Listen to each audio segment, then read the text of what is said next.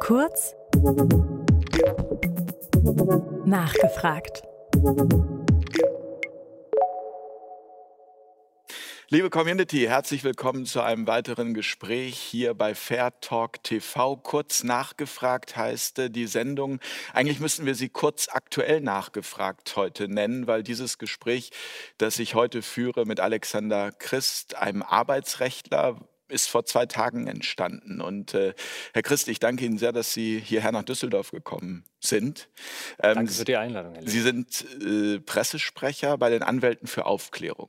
Das ist richtig, genau. Ein Amt, zu dem ich jetzt erst vor kurzem ehrenamtlich gekommen bin. Und äh, das hat damit zu tun, dass wir als Anwälte uns äh, vor kurzem getroffen haben und über die aktuelle Entwicklung gesprochen haben.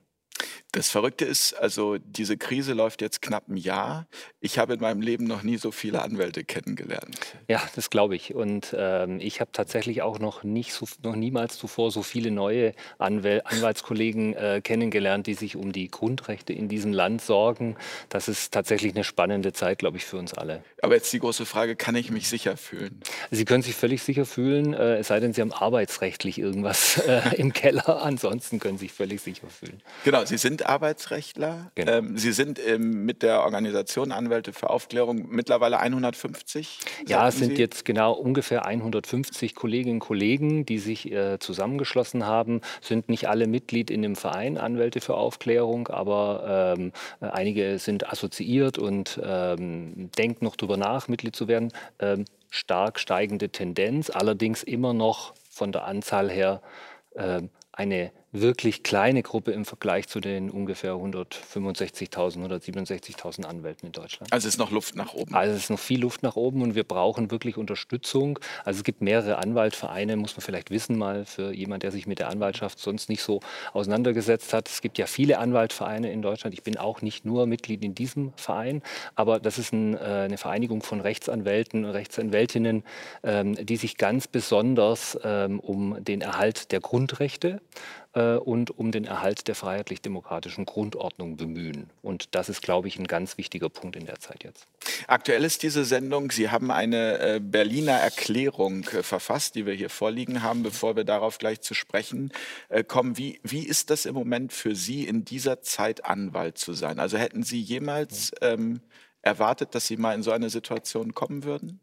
Tatsächlich nicht. Also die Anwälte sind, äh, glaube ich, ganz besonders überrascht worden von der momentanen Entwicklung, weil äh, wir natürlich gedacht haben, wir haben ähm, äh, unser Handwerk gelernt, wir wissen, was äh, gilt, welche Gesetze gelten, wie ähm, Gesetzgebungsabläufe so üblicherweise auszusehen haben. Und wir leben, erleben natürlich jetzt alle, dass das plötzlich alles nicht mehr gelten soll und außer Kraft gesetzt sein soll. Die Abläufe sind völlig andere. Gesetze werden in Rekordzeit, äh, ja, man kann sagen, durchgewunken, ohne dass es wirklich zu einer vernünftigen parlamentarischen Debatte kommt. Jedenfalls kann man davon wenig mitbekommen. Ähm, und dann gelten auch plötzlich ganz andere Regelungen äh, und andere Verhältnismäßigkeiten scheinbar als die, die wir noch im Studium gelernt haben und viele Jahre in der Praxis erlebt haben. Und das verwundert uns alle über alle fachlichen Richtungen hinweg. Ob man nun Strafrechtler ist ähm, oder äh, ähm, ob man äh, ähm, viel mit Gewerberecht zu tun hat oder ob man eben wie ich Arbeitsrechtler ist, das spielt eigentlich überhaupt keine Rolle. Äh, in jedem Bereich erleben wir, dass das, was wir eigentlich gelernt haben, jetzt in dieser Lage nicht mehr zu gelten hat und eine Lage, die ja zumindest, sagen wir es mal vorsichtig, höchst fragwürdig ist. Wir Journalisten werden ja im Moment, die wir für alternative Medien arbeiten, immer recht schnell in diese Schublade gepackt. Verschwörungstheoretiker, Aluhut, ja. Corona-Leugner. Ich kann sagen, wir sind nichts von alledem, aber das wird zumindest behauptet. Sind Sie damit jetzt als Anwalt für Aufklärung äh, auch schon konfrontiert worden? Ja, im Grunde geht es einem jeden Tag so. Ähm, Tatsächlich? ja, das ist also das ist ein, wirklich ein täglicher Anwurf, den man, den man bekommt, wenn man irgendetwas Kritisches zu dem Thema sagt. Ähm, und ähm, also ich bin, ich persönlich, und äh, das kann ich auch für viele Kollegen sagen, aber ich spreche jetzt über mich persönlich, ich bin weit entfernt von jeglicher Verschwörungstheorie.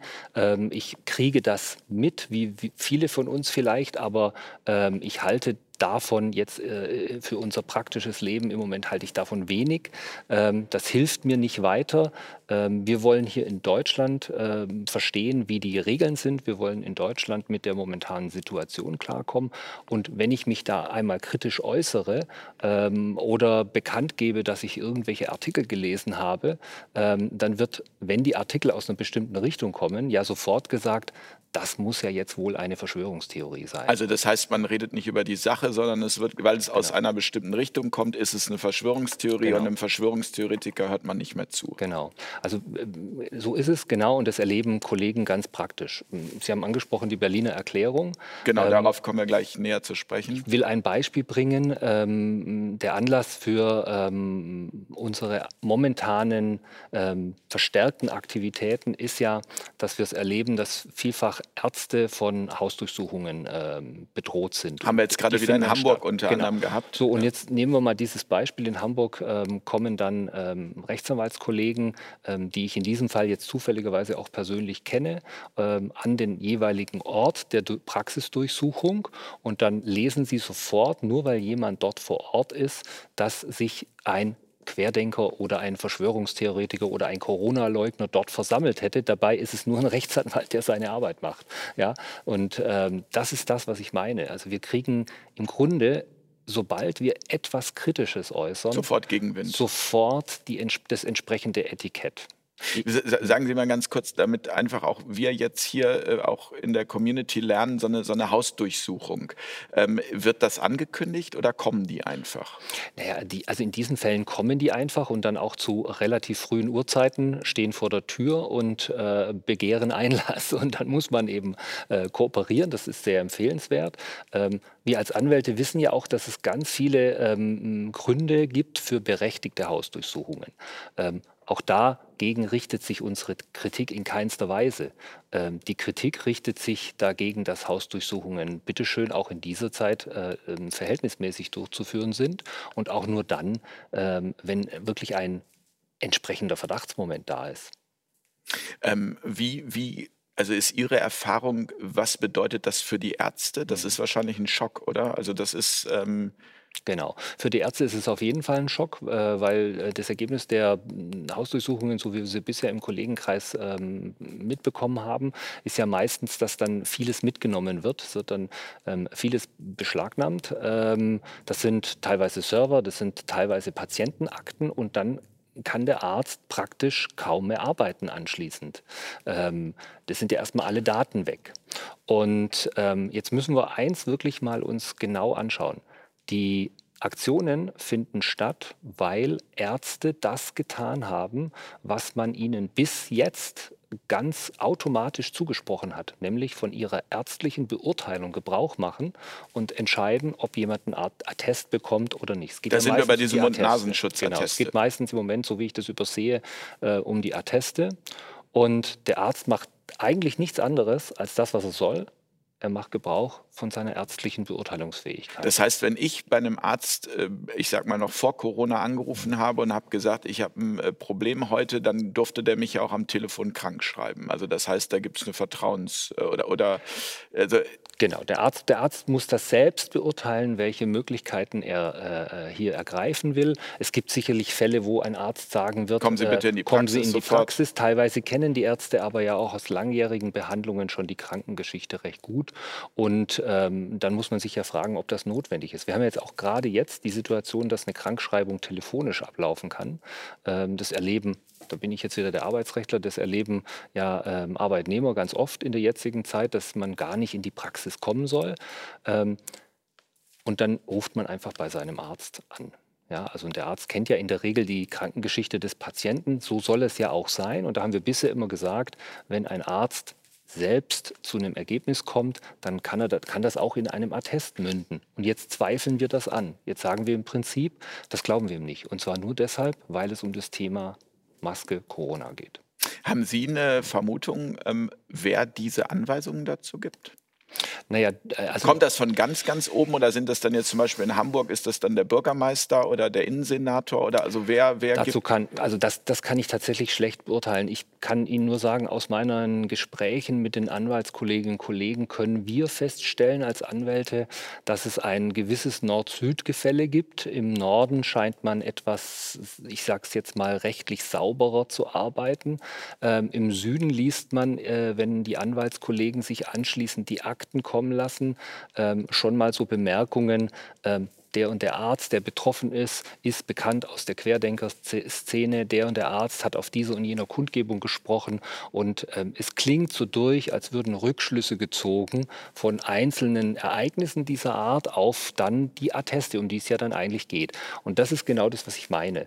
Ähm, sauberes juristisches Arbeiten geht offenbar verloren, nur weil man in so eine Richtung ähm, Gesinnungsverdacht äh, äh, äh, gehen möchte. Man hat das Gefühl, jemand gehört einer gewissen Gruppe, einer gewissen Szene an und dann ist eigentlich alles, was derjenige sagt, mit dem Etikett versehen. Das, das heißt, das heißt, der Staat macht sich strafbar der Staat weicht jedenfalls aus in Räume, die wir als Juristen bisher nicht für betretbar gehalten haben. Wir haben gedacht, dass man, ähm, und das sage ich auch für mich persönlich, ich hätte das nicht für möglich gehalten, ähm, dass wir bei einem solchen Bagatellthema ähm, ist eine Maske zu tragen oder nicht, das sind ja Ordnungswidrigkeiten, über die wir hier sprechen, dass, wir da, dass wir da erleben, dass solche Räume betreten werden. Ja, da wird massiv mit Polizeieinsatz vorgegangen. Also gerade bei den Hausdurchsuchungen in Hamburg, die Sie jetzt angesprochen haben, ähm, wenn Sie die Bilder sehen, da stehen ja ähm, Kolonnen von Polizeifahrzeugen in der Straße. Ich habe die Bilder gesehen, ja, also es hat, hat, mich wirklich geschockt. Also, ja. es, also es ist wirklich so, es macht was mit einem. Also es macht genau. einen wütend, es macht einen traurig, es macht einen verzweifelt, ja. obwohl man eigentlich selbst gar nicht betroffen ist. Aber genau. es ist trotzdem, man, man, man steht fassungslos da, hm. weil das sind die Bilder, die man sonst, sonst kennt von schwerer Steuerhinterziehung oder Krankenkassenbetrug. Genau. Ja, Genau. Und ein, ein, ein, Kollege hat neulich zu mir gesagt, ähm, das sind Bilder, die wir sonst kennen äh, aus der Zeit, wo äh, hier nach Terroristen gefahndet wurde. Mhm. Die Ärzte fühlen sich behandelt, als hätten sie schwerste Straftaten begangen. Ähm, und sie werden ja auch, das muss man auch sehen, sofort öffentlich. Das Ganze gewinnt eine unglaubliche Öffentlichkeit. Ähm, ich glaube, in dem Fall hat die Bildzeitung darüber berichtet. Ähm, das heißt also, wir haben hier ähm, sofort auch eine Störung im Arzt-Patienten-Verhältnis. Die Ärzte sehen sich vielfach dann weiteren Anfeindungen in der Folge gegenübergestellt. Und da müssen wir als Anwälte unbedingt uns schützen vor die Ärzteschaft stellen. Was kann man da als Arzt tun? Ähm, als Arzt, als betroffener Arzt. Ähm, also erstens ähm, glaube ich, dass äh, alle Ärzte inzwischen sehr sensibilisiert sind, ähm, das weitgehend auch vorher schon waren und wissen, ähm, dass sie Atteste dann erstmal ausstellen, wenn sie die Krankengeschichte des Patienten kennen. Zum Zweiten, also es dürfte die Regel sein, ähm, davon gehe ich aus.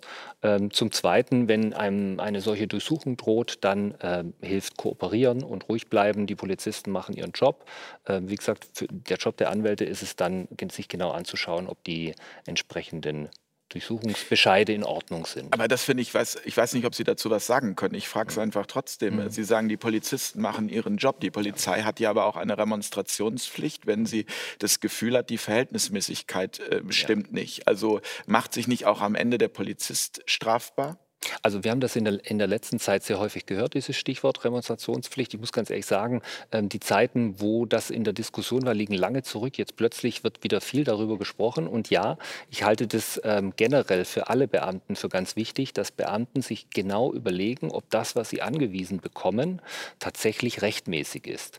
Und wenn da Zweifel bestehen, dann besteht die Pflicht, klar zu sagen, das kann ich nicht machen, ich habe meine Zweifel.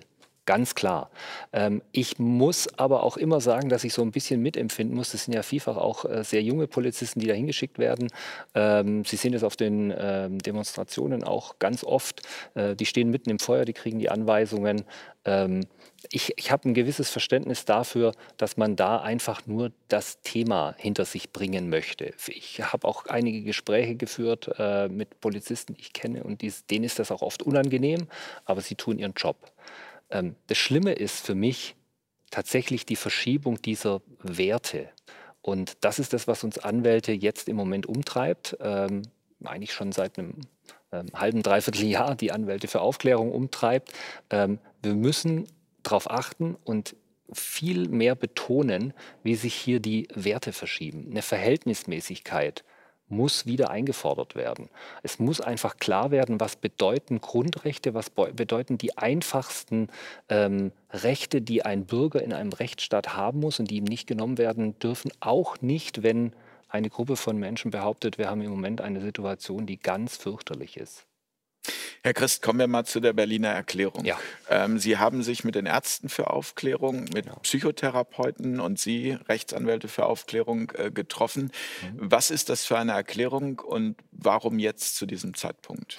Ja, ähm, es gibt ja mehrere Gruppierungen, die im Moment sich um Aufklärung bemühen und die ähm, sich auf die Fahne geschrieben haben, einfach sachlich zu informieren und äh, ein paar Dinge gerade zu rücken. Und dazu gehören eben die Anwälte für Aufklärung, darüber haben wir schon gesprochen, und dann eben auch die Ärzte für Aufklärung. Es gibt aber noch weitere Ärztegruppierungen, die, ähm, das sind im Moment, soweit ich das übersehe, 1500 äh, äh, Menschen aus der Ärzteschaft, die sich hier ähm, zusammengeschlossen haben oder dabei sind, sich zusammenzuschließen, plus die in etwa 150 Rechtsanwälte.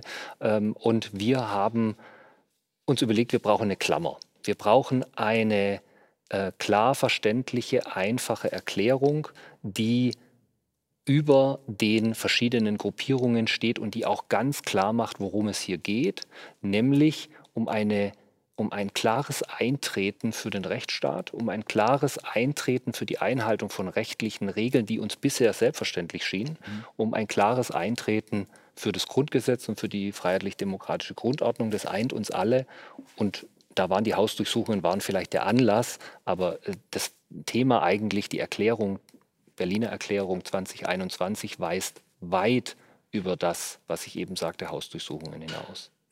Ähm, werden Sie damit die Politik erreichen? Was ist Ihr Gefühl?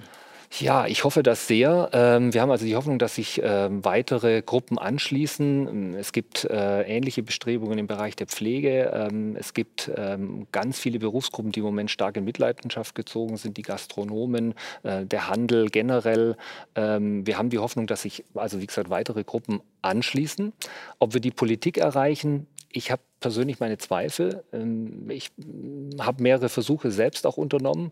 Äh, Im Moment ist es so, wenn Sie ähm, Ihren, das würde ich auch jedem empfehlen, äh, wenn Sie Ihren lokalen Bundestagsabgeordneten zum Beispiel ansprechen oder anschreiben und sagen, ich möchte gerne über ein Thema reden, dann stellen Sie fest, dass der sagt, ich kann mich nicht treffen, wir haben Corona. Ja?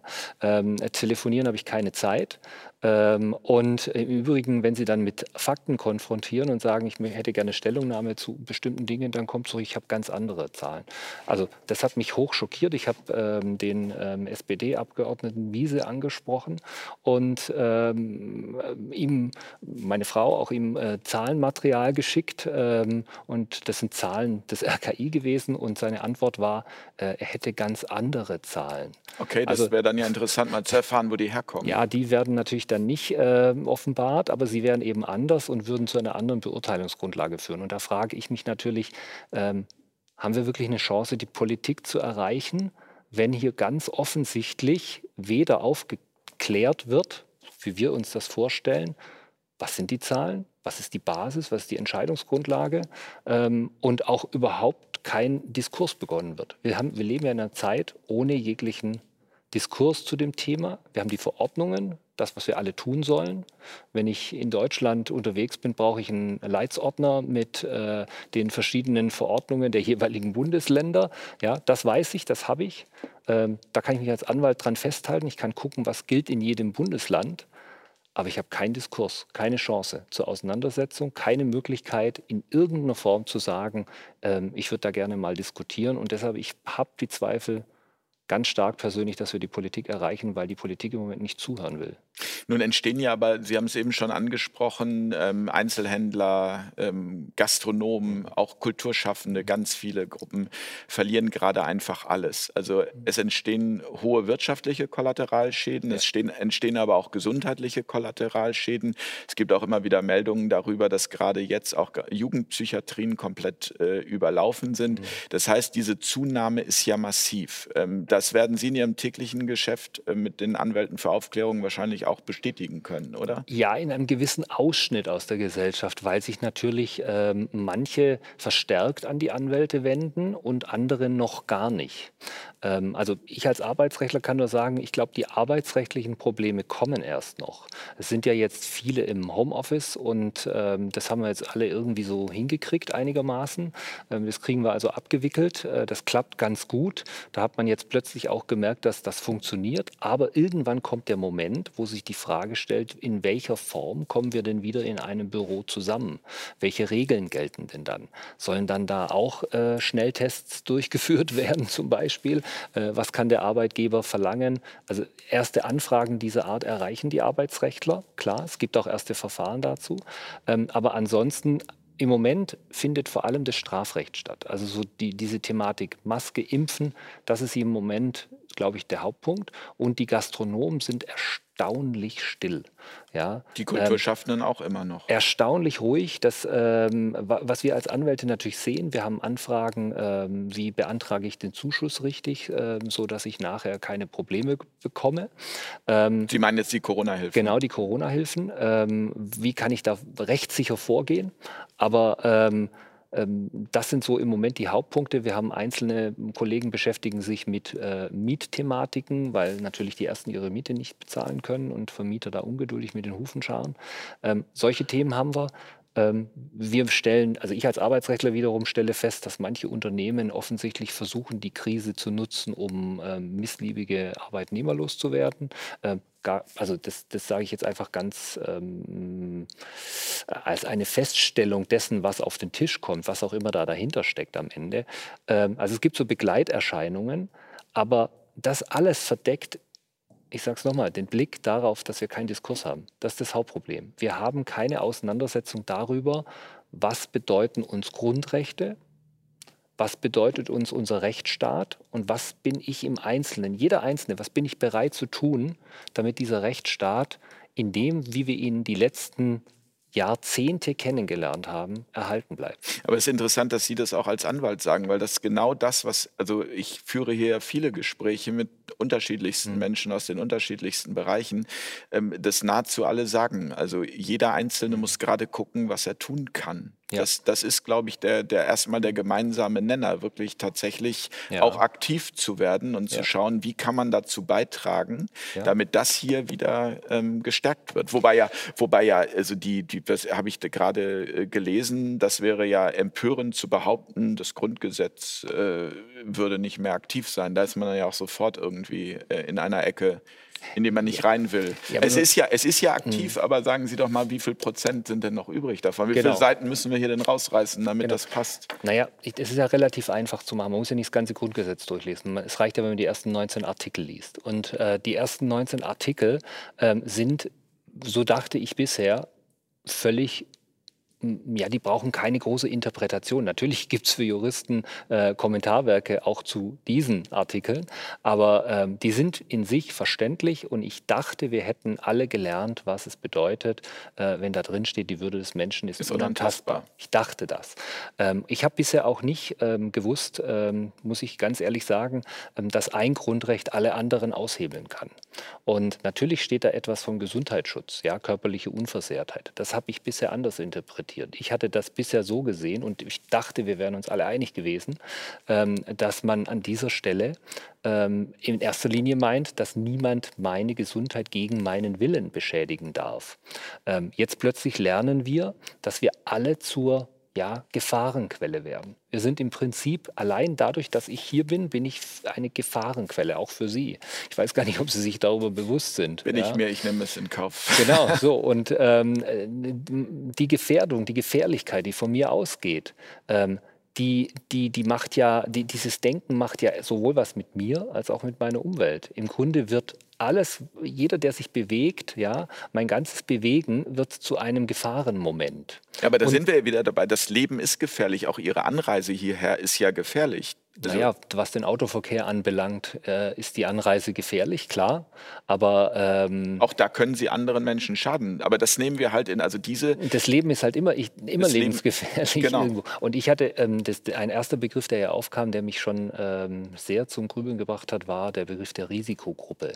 Mhm. Ähm, ich habe eigentlich gedacht, dass wir alle der Risikogruppe Menschen angehören. Ähm, und jetzt plötzlich lernen wir, dass zum Schutz alles andere zur Seite gestellt werden kann. Und wir verlieren dadurch, und meiner Ansicht nach, das ist jetzt keine Verschwörungstheorie, sondern das ist eine, eine persönliche Beobachtung, ich glaube, das ist systematisch herbeigeführt. Wir verlieren den Bezug zur Natur, wir verlieren den Bezug zu unseren natürlichen Instinkten. Ähm, Intuition. Intuition, dass man weiß, was für einen gut ist, dass man auch vernünftig wir sind ja durch die Aufklärung gegangen und haben ja auch ein bisschen was dazugelernt äh, als Menschheit, dass man vernünftig mit dem, was man weiß, durch eine Krisensituation kommt. Das verlieren wir. Stattdessen wird uns ein Angebot gemacht in einer ähm, ja, diktatorischen Form, jetzt nicht im Sinne von Diktatur, sondern in der Art, wie es präsentiert wird. Das und das hat man zu machen. Ja, und da gibt es auch keine Ausnahmen. Das hat man zu machen. Und wer das nicht macht, stellt sich außerhalb der Gesellschaft.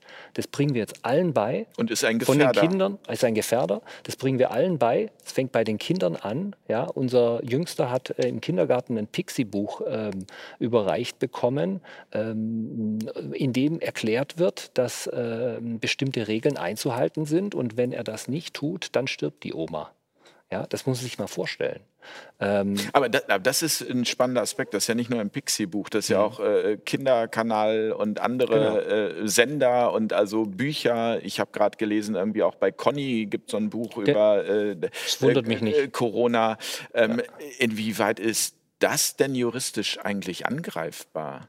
Naja, juristisch angreifbar ist das erstmal natürlich nicht, weil ähm, es, wir, haben ja, wir haben ja eine zwei Realitäten, mindestens zwei Realitäten-Gesellschaft äh, in, inzwischen. Es gibt ja die eine Seite, die sagt, das ist alles so und die Angst ist real und die andere Seite sagt, das ist alles nicht so und die Angst ist gar nicht nötig. Wir kommen da auch so durch.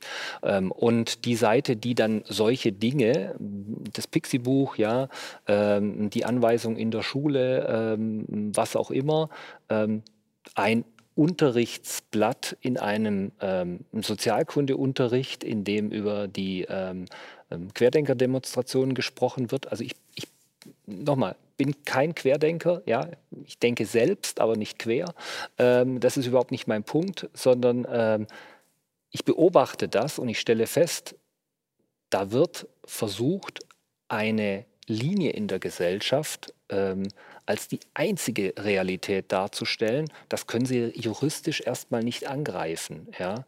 Also äh, sicherlich gibt es Kollegen, die dann eine Strafanzeige stellen wegen Volksverhetzung, wenn ähm, zu irgendwelchen Dingen aufgerufen wird. Wir haben es darf kurz noch das Beispiel bringen.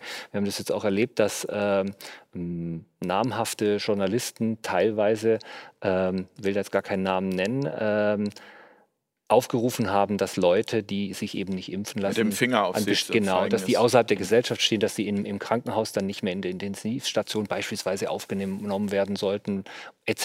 etc. Das hat für mich tatsächlich als Jurist die Schwelle ähm, zu der zumindest versuchten Volksverhetzung überschritten.